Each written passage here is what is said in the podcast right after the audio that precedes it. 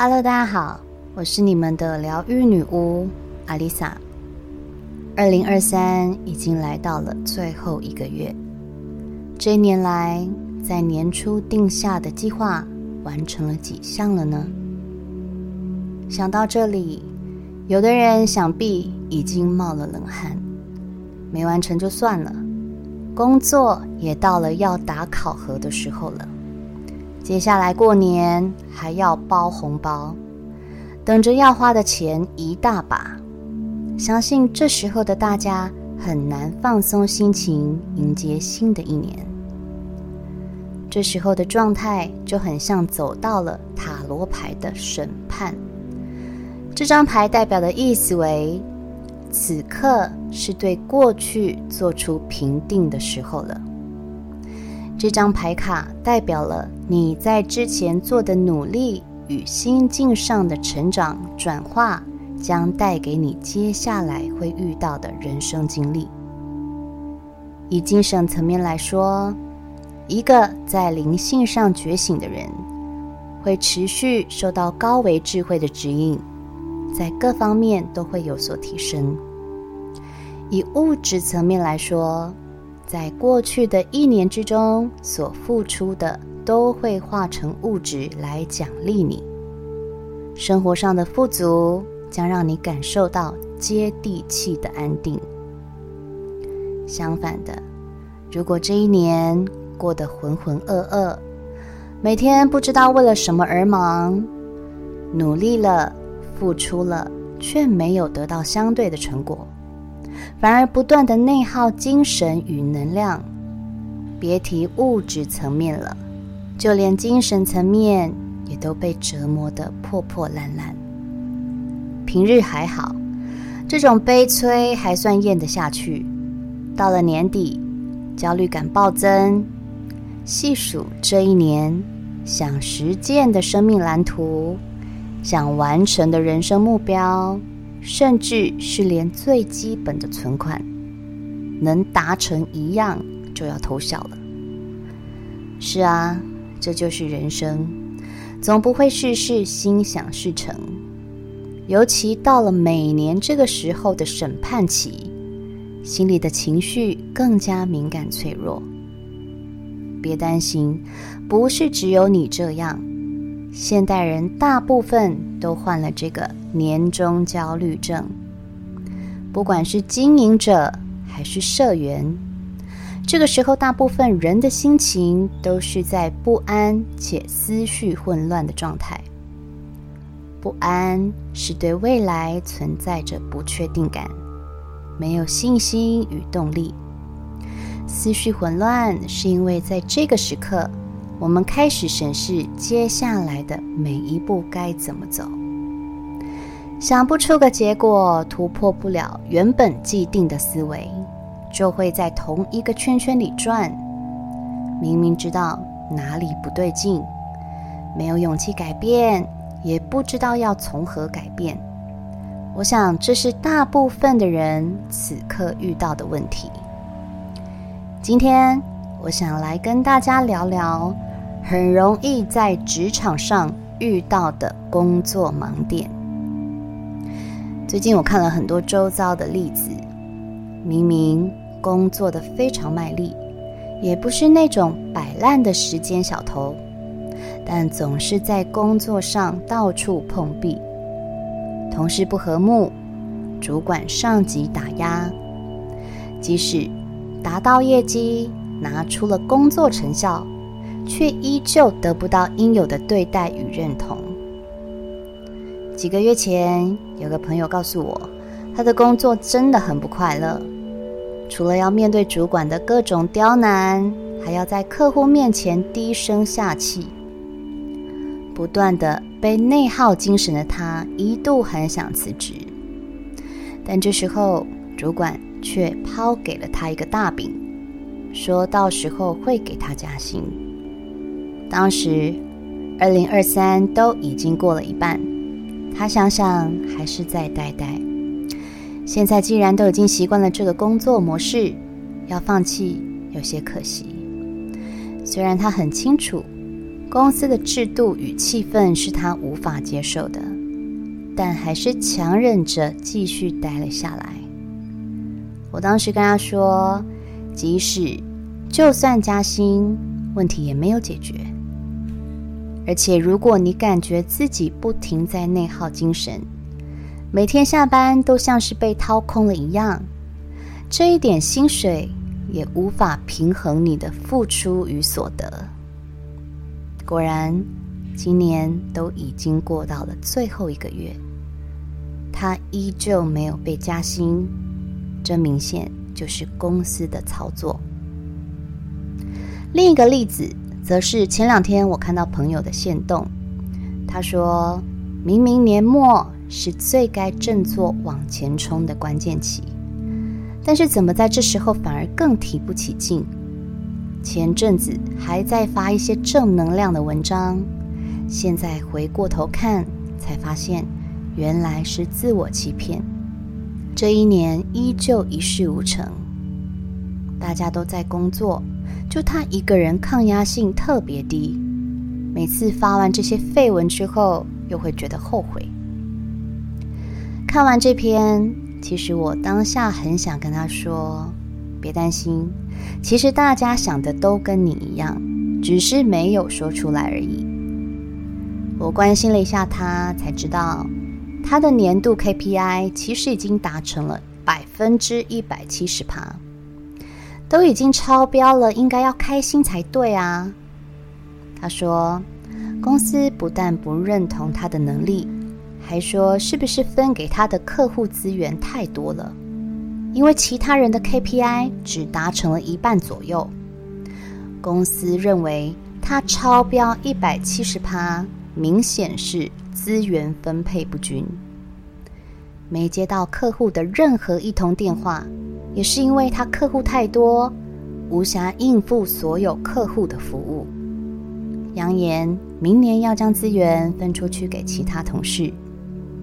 我问他。那是不是你们公司在设定 KPI 的时候就出问题了？哪有人达成业绩还要把你的资源抽掉的道理？他说：“因为我是年资最轻、底薪最低的，所以当初公司才会把他的 KPI 设定的比较低。这样说起来就没问题了。底薪低，当然就是靠奖金啊。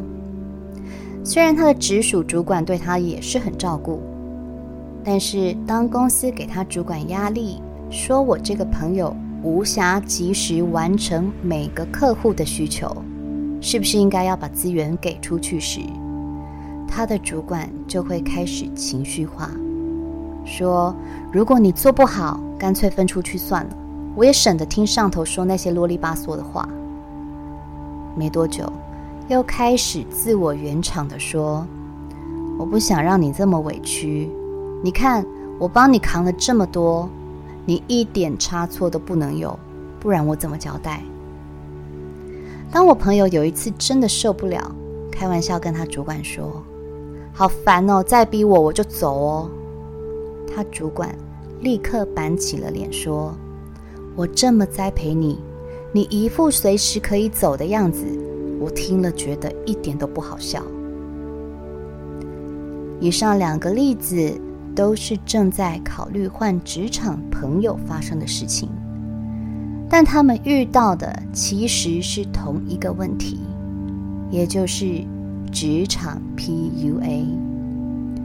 PUA 这个词近年来很火，PUA 是 Pickup Artist 的缩写，中文翻译为搭讪艺术家，今年逐渐在全球流行。最初，这些指南跟课程主要是在教授男性如何提高自己的约会和调情技巧，以吸引女性的注意与兴趣。最后，涉及一些操控、不尊重对方的行为。首先，他会先认同你，夸赞你，先让你感受到对方对你的重视与欣赏。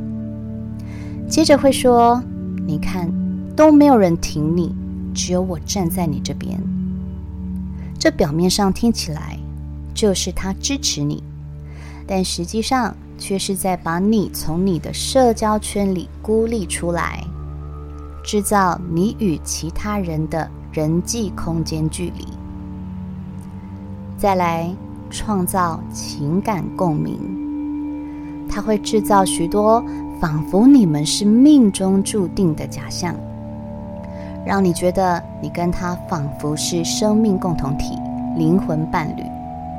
他会告诉你。